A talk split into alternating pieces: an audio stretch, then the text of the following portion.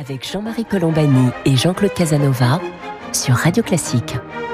Bonjour et bienvenue dans Commentaire. Jean-Claude Casanova et moi-même, nous sommes heureux de vous retrouver comme euh, chaque semaine pour cette conversation que nous aurons aujourd'hui avec Jean de Kervasdoué. Jean de Kervasdoué est un ancien ingénieur agronome qui s'est spécialisé dans les questions de l'économie de la santé et qui vient de publier un ouvrage décapant intitulé Les écolos nous mentent chez Albin Michel, qui est un livre totalement à contre-courant et qui essaye de démontrer que les écologistes, au fond, petit à petit, nous ont inculqué ben, de, des, fausses, des fausses réalités ou des faux dogmes qui dominent maintenant euh, notre vie publique. Alors c'est intéressant parce que euh, cette semaine vient devant le Parlement la discussion sur euh, un projet du président de la République de soumettre à référendum un nouvel article 1 de notre Constitution dans lequel il serait prévu que la France garantit la préservation de l'environnement et de la biodiversité et lutte contre le dérèglement climatique. Alors ces premières discussions à l'Assemblée nationale ont montré une opposition de la part de la droite qui voudrait, qui préférerait le terme à garantir, préférerait le terme préserver. C'est aussi le point de vue du Conseil d'État parce que garantir, ça pourrait heurter d'autres libertés fondamentales qui sont également garanties par la Constitution. En tout état de cause, le texte ensuite va aller devant le Sénat et pour qu'il puisse y avoir un référendum comme le souhaite le président de la République, il faudrait que l'Assemblée et le Sénat adoptent le même texte, la même formulation sur ce nouvel article 1. Alors la première question que je vais poser à Jean de Kervasdoué, c'est est-il nécessaire à vos yeux euh, je me doute un petit peu de la réponse, mais est-il nécessaire à vos yeux d'ajouter cet article 1 à la Constitution, alors même que, euh, grâce à Jacques Chirac, nous avons désormais le principe de précaution qui est inscrit dans les tables de la loi. Euh, Jean de Kervas-Doué, comment regardez-vous ce, ce débat? Alors, D'abord, déjà, le principe de précaution est ridicule et malheureusement, on en a eu une quantité de démonstrations au, cours de l'affaire de la Covid, puisque cette précaution ne nous a pas empêché de manquer de masques, de respirateurs, euh, de tests et de vaccins. Donc, j'ai toujours pensé que le principe de précaution était idiot pour une raison logique simple, c'est qu'en cas d'événement incertain, on ne peut pas prendre de mesures proportionnées. Donc c'est ça ce que dit l'article 5 de la charte de l'environnement. Ce qui est incertain le demeure et on l'a bien vu et je ne veux pas trop insister. Alors quant à, quant à, cette idée, je la trouve euh, inapplicable, dangereuse, parce que ça veut dire quoi? De préserver l'environnement. Est-ce que ça veut dire de détruire le barrage de Serponçon dans euh, dans le Midi? Alors parce que c'est il a effectivement détruit une partie de l'environnement. Est-ce que ça veut dire détruire la Camargue? Parce que la Camargue n'existe que parce qu'on a aménagé le Rhône. Qu'est-ce que ça veut dire? On a, y a, y a, on va revenir à la forêt primaire. Enfin bref, donc tout ça n'a pas de sens. Peut-être aussi euh, les politiques vont-ils dans ce sens? Parce que les écologistes aujourd'hui, leurs idées imprègnent la vie publique et sont devenues d'ailleurs une préoccupation dominante de nos compatriotes. Jean-Claude Casanova, comment voyez-vous ce, ce glissement presque idéologique en faveur des écologistes? Je crois que ce glissement, c'est un glissement étrange, s'explique de la, pourrait s'expliquer à mes yeux de la façon suivante. Quand on réfléchit sur le socialisme, il y a au fond le, le, le socialisme commence au milieu du 19e siècle, il y a deux idées jointes et en partie contradictoires. Une idée, c'est la nostalgie communautaire, c'est-à-dire que le socialisme réagit contre l'individualisme né de la Révolution française, qui est dans la Révolution française, euh, dans les droits de l'homme, etc. Donc il y a une nostalgie communautaire et en même temps, il y a un projet d'organisation rationnelle de la société, c'est-à-dire substituer l'organisation à ce qui apparaît le désordre, c'est-à-dire le marché ou la crise. Et donc le, le, socialisme est la combinaison de ces deux idées. On le voit très clairement dans l'histoire du mouvement syndical. Le mouvement syndical vient des corporations, il vient d'une, il a une origine communautaire, etc. Alors l'organisation rationnelle de la société par le socialisme a échoué totalement, si vous voulez. C'est-à-dire qu'en gros, le, la propriété privée et le marché, le libre échange dominent le monde. Et il n'y a plus, depuis la fin de l'Union soviétique, euh, la fin des planifications centralisées, il n'y a pas vraiment de pensée se substituant. Le, le socialisme, c'est tout simplement la redistribution. Ben, la redistribution, elle a été en grande partie inventée par Bismarck et par Beveridge, c'est-à-dire par un conservateur allemand et un libéral anglais. Et donc euh, la redistribution est dans la nature de la démocratie, si vous voulez, ce n'est pas du tout le socialisme. Alors du coup, l'écologie qui est une qui est un retour à la nature est un sentiment communautaire, c'est-à-dire que le socialisme d'aujourd'hui, c'est le retour à la nature par l'écologie, donc une idée romantique et réactionnaire d'un certain point de vue, si vous voulez, le romantisme est réactionnaire.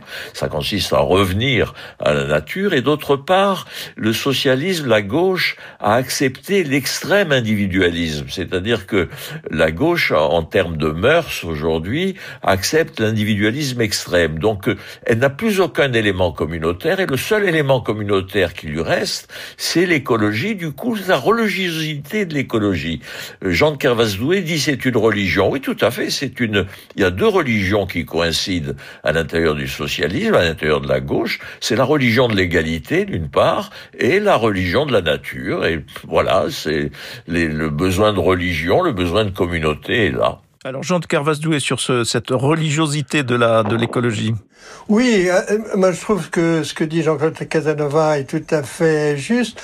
Je rajouterais euh, un paradoxe, c'est-à-dire que euh, quand on regarde l'histoire, et notamment celle du 19e, on voit que la religion était à la droite de l'échiquier et qu'aujourd'hui la religion est à gauche. Oui, sans doute. En tout cas, en, en, partie. En tout cas, il y a des glissements de cette nature, comme à chaque d'ailleurs tournant. La religion de droite, c'est le nationalisme. Oui. Absolument. Jean de Carvasdoué, donc vous avez des pages dans, dans ce livre donc euh, qui est intitulé les, les écolos nous mentent. Vous avez des pages justement sur le, ce retour à la nature. Oui, enfin, ce sont des croyances. Alors la, plus forte, la plus vivante, enfin, il y en a une dont il est facile de faire, euh, qui n'est pas la plus forte, c'est celle qui laisse croire qu'il faut économiser de l'eau, euh, alors qu'en France, quand il pleut, 64% de l'eau s'évapore tout de suite, 35%, donc euh, non 36%, euh, s'infiltre au ruisselle, et ça, ça conduit à ce que nos fleuves rejettent 171 milliards de mètres cubes. Alors, de ces 171 milliards de mètres cubes que l'on gâche puisqu'ils retournent à la mer, euh, on n'en détourne que 5 milliards qui sont pour l'essentiel refroidissement des centrales thermiques euh, et des centrales nucléaires pour un milliard euh, et quelques et un peu moins de 3 milliards pour l'irrigation. Et le reste, c'est 1 milliard. Donc, quand on vous dit qu'il faut économiser de l'eau en France, ça n'a pas de sens, ça ne va pas amener de l'eau au Sahara, parce que l'eau ne se détruit pas. C'est-à-dire que le débit de la Seine à Mantes-la-Jolie serait exactement le même si Paris n'existait pas. Alors ça, c'est bon, une, bêtise assez facile à démontrer. Non, la plus fréquente, c'est le bio. Alors le bio, il y a deux croyances. Il y en a une, la première, c'est que c'est bon euh, pour l'alimentation humaine. Et là, euh, ça n'a jamais été démontré. Euh, et est-ce qu'il y a plus ou moins de toxines Parce que bien entendu, on nous fait croire que les traces de, produits phytosanitaires sont dangereux pour la santé. Il ne a commencé par euh, le glyphosate, tout ça n'a, n'a pas de sens parce que quand nous mangeons, nous mangeons en gros 1,5 g de toxines naturelles, dont certaines sont vraiment très toxiques. Alors il y a des toxines à peu près dans tous les produits euh, que l'on mange habituellement. Simplement, ils sont à des doses qui ne sont qui ne sont pas dangereuses. Euh, et d'ailleurs, du point de vue du bio, comme le bio est moins protégé que le non bio, euh, la direction générale de l'inspection des fraudes l'année dernière n'a retiré du marché que des produits bio, tout simplement parce que euh, ils étaient pourris, pour parler simplement. Alors la deuxième croyance, c'est que le bio est bon pour la nature. Là aussi, c'est très discutable pour une raison simple, euh, qui est la plus faible productivité de l'agriculture biologique. Alors, c'est de l'ordre de 40%. À mon avis, ça devrait s'accroître plus on en fera, parce que l'agriculture biologique aujourd'hui est protégée, beaucoup protégée par les autres cultures. Donc, du fait de ce moindre rendement, pour nourrir, pour nourrir pardon, les 9 milliards d'êtres humains, donc 2 milliards de plus qui vont arriver d'ici 30 ans, euh, il est clair que plus on fera du bio, plus on utilisera de l'espace et donc plus on détruira euh, les forêts, notamment dans les zones euh, équatoriales. Jean-Claude Casanova, peut-être poursuivre le bio, ça profite essentiellement aux vendeurs de bio. C'est une hausse des prix déguisés sous un argument écologique. Oui, alors Jean-Claude Casanova a d'autant plus raison que c'est eux qui financent. C'est eux qui financent les associations bio, c'est eux qui financent euh, Monsieur Serralini, avec, vous savez, cette histoire euh, d'article publié sur euh, le glyphosate qui a été retiré d'une revue euh, internationale et qui a été la honte. voilà, bref. Oui. Alors, euh, ça, cela dit, euh, Jean de Kervasdoué, comment expliquer que les autorités sanitaires, un petit peu mondiales d'ailleurs, pas seulement françaises, se rangent à l'avis de ces, de ces revendications écologistes d'ailleurs, euh, et, et, négligent en tout cas, ne retiennent pas vos arguments que, quel est, où se trouve le, où se trouve le, le glissement et où se trouve, où se trouve la vérité finalement? Euh, Par exemple, la Food and Drug Administration, qui, qui est vraiment la référence mondiale en toxicologie a interdit à l'État de Californie d'indiquer que le glyphosate euh, est, cancérigène, probable. Alors, euh, en quelques mots, la maison mère du, Centre international de recherche sur le cancer, le CIRC, euh, qui dit que ça pourrait être à certaines doses un cancérigène probable. Donc la maison mère qui s'appelle l'Organisation mondiale de la santé dit exactement la même chose. Alors ça, c'est une confusion qu'utilisent euh, les écologistes, c'est la confusion entre risque et danger. Euh, c'est pas parce que vous avez un couteau chez vous, donc ça peut éventuellement vous faire euh, courir le risque d'être poignardé que vous pensez que la personne avec laquelle vous vivez va le faire. Donc ce n'est pas vraiment dangereux.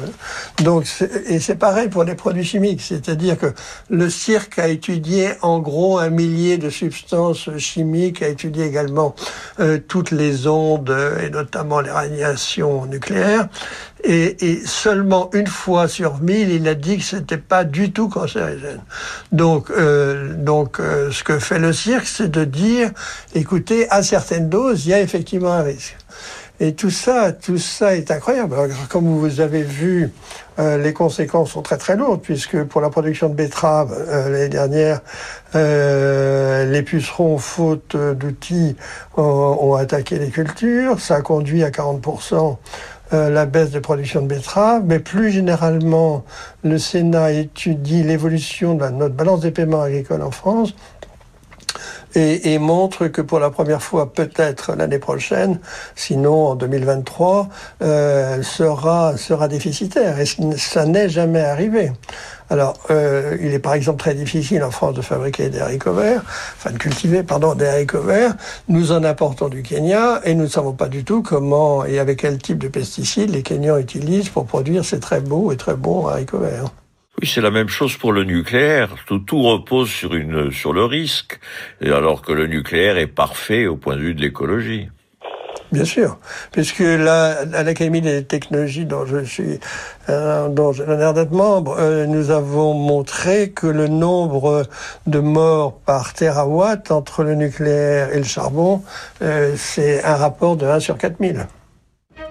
Jean-Marie Colombani et Jean-Claude Casanova sur Radio Classique. Vous écoutez Commentaire, Jean-Claude Casanova, Jean-Marie Colombani. Nous sommes en discussion avec Jean de Kervas-Doué, ingénieur agronome qui est spécialiste des questions de l'économie de la santé et qui vient de publier un livre intitulé Les écolos nous mentent et qui fait un peu l'inventaire de tout ce qui sont devenus les dogmes aujourd'hui de la vie publique et notamment de, on parlait de, de l'agriculture, mais Jean de Kervas-Doué, peut-être pourriez-vous nous raconter très brièvement un article que vous avez fait récemment paraître dans Le Point qui nous parle de l'an 2026, de l'hiver de 2026. Alors racontez-nous comment vous voyez l'hiver 2026. Je, je, trouve que, comment dirais-je, des explications raisonnables euh, ont du mal à passer. Donc je me suis placé en 2026 et j'ai fait l'hypothèse peu probable, mais néanmoins pas impossible, euh, qu'un écologiste gagnait les élections de 2022 et qu'il appliquait son programme et notamment la fermeture des centrales nucléaires. Or, il se trouve que par cet hiver 2026, en février donc, il fait aussi froid qu'il y a quelques jours euh, en 2021, et, et donc euh, on se rend compte à ce moment-là, bien que comme il fait très froid, il y a une haute pression qui vient de Sibérie, donc il n'y a pas de vent. Donc les éoliennes ne marchent pas. Et comme euh, il a neigé, les panneaux solaires sont couverts de neige. Donc, euh, et donc on doit rationner l'électricité. Et comme on rationne l'électricité, eh bien tout s'arrête, euh, y compris les transports, puisque on est obligé de réserver l'électricité à un peu tout le monde. Donc les transports et notamment le métro et les trains ne marchent que le matin, que le matin et le soir. Dans la journée, il y a les usines.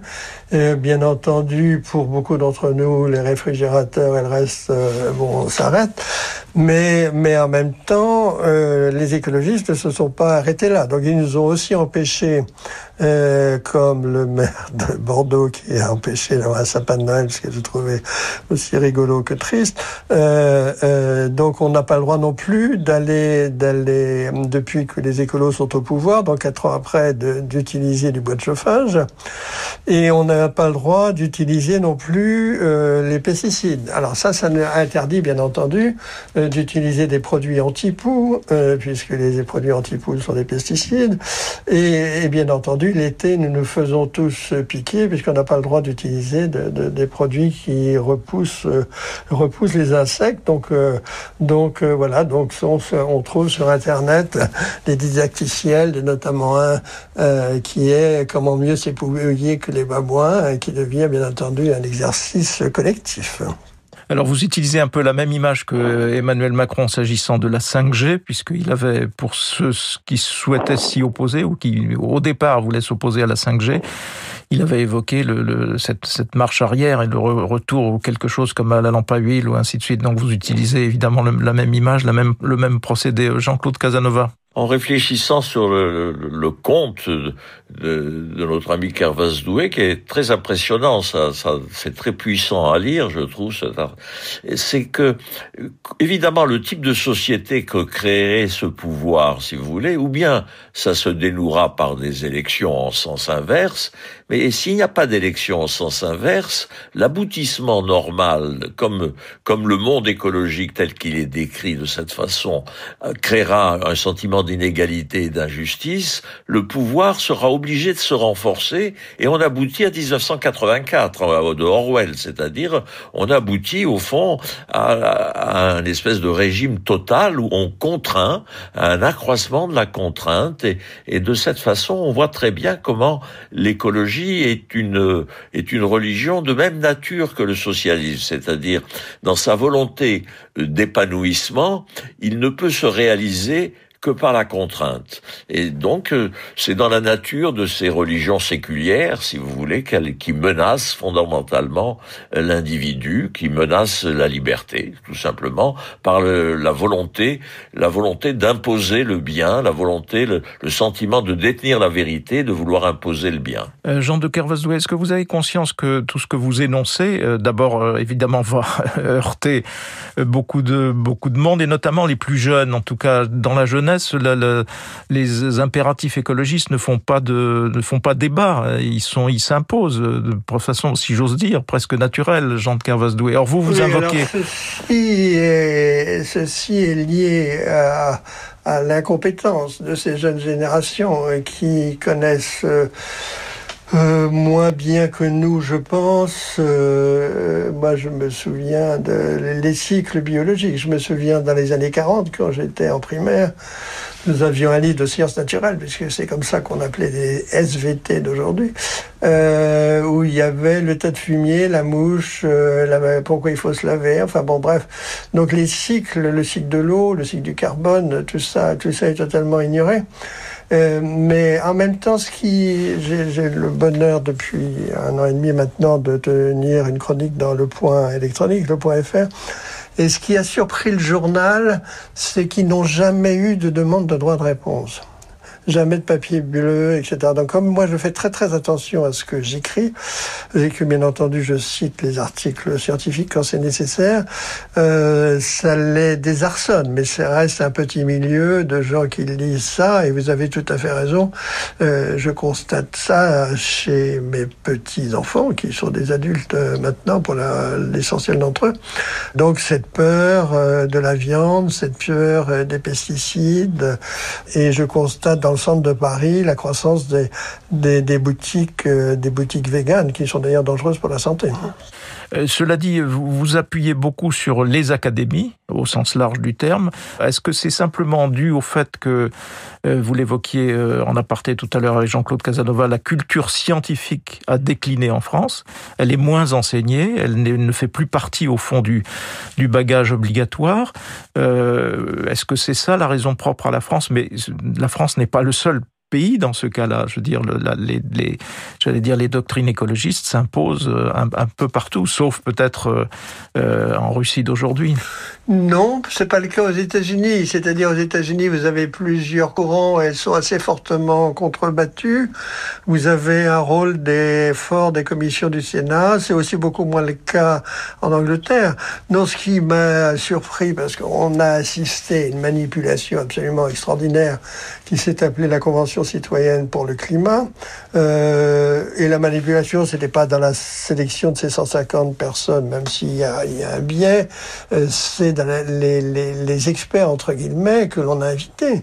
Quand vous pensez qu'il n'y a pas eu un membre de l'Académie des sciences invité sur le climat, quand vous pensez que comme ça gêne beaucoup les écologistes, le nucléaire, la question du nucléaire n'a pas été traitée, comme il s'agissait également de se déplacer, de se nourrir, etc., il n'y a pas eu un membre de l'Académie des technologies. Enfin, tout ça, tout ça, nous assistons à une manipulation de la pensée et beaucoup plus grave que ça, et qui montre qu'effectivement c'est une religion, la confusion permanente entre euh, l'ordre des faits et, l'ordre du bien, du juste et de l'équitable. Et on voudrait que le bien soit juste, euh, que le bien soit vrai, tout ça, tout ça est une régression qui nous ramène avant la Renaissance, au Moyen Âge. Jean-Claude Casanova, est-ce que vous voyez les choses de façon aussi pessimiste que Jean de Carvasdoué Je crois qu'on pourrait, mais ce serait l'objet d'une autre émission. Il y a une écologie raisonnable possible. Il est incontestable que euh, la vie dans les villes est moins agréable que la vie dans les campagnes, etc. Donc euh, l'aménagement des villes, l'amélioration de la nature, euh, la recherche d'une plus grande beauté dans le dans l'environnement, tout ça est tout à fait légitime. Ce qui est ce qui n'est pas légitime, c'est l'espèce de religion absolue, si vous voulez, sur des bases scientifiques fausses. Donc il faut, il faut revenir vers une écologie raisonnable, civilisée, adaptée aux difficultés réelles des sociétés modernes. Oui, alors là on peut commenter de, plusieurs façons. Donc la première, et je suis une fois encore tout à fait d'accord avec ce que vient de dire Jean-Claude Casanova, c'est que l'essentiel des mesures écologiques importantes en France, elles ont été prises bien avant que, que n'apparaissent les écolos, puisque la création des parcs nationaux, c'est sous le début de la Ve République, c'est quand De Gaulle était au pouvoir, parcs nationaux et régionaux. Euh, la loi euh, de préservation du littoral, euh, c'est Olivier Guichard, etc. On, on, pourrait continuer. Donc les grands problèmes écologiques en France ont été résolus, la biodiversité s'accroît. Quand j'étais enfant en Bretagne, on ne voyait pas de phoques. Aujourd'hui, il y en a beaucoup, beaucoup, tout simplement parce qu'autrefois les pêcheurs les tuaient. Donc on protège la biodiversité. Ça, c'est la première euh, remarque.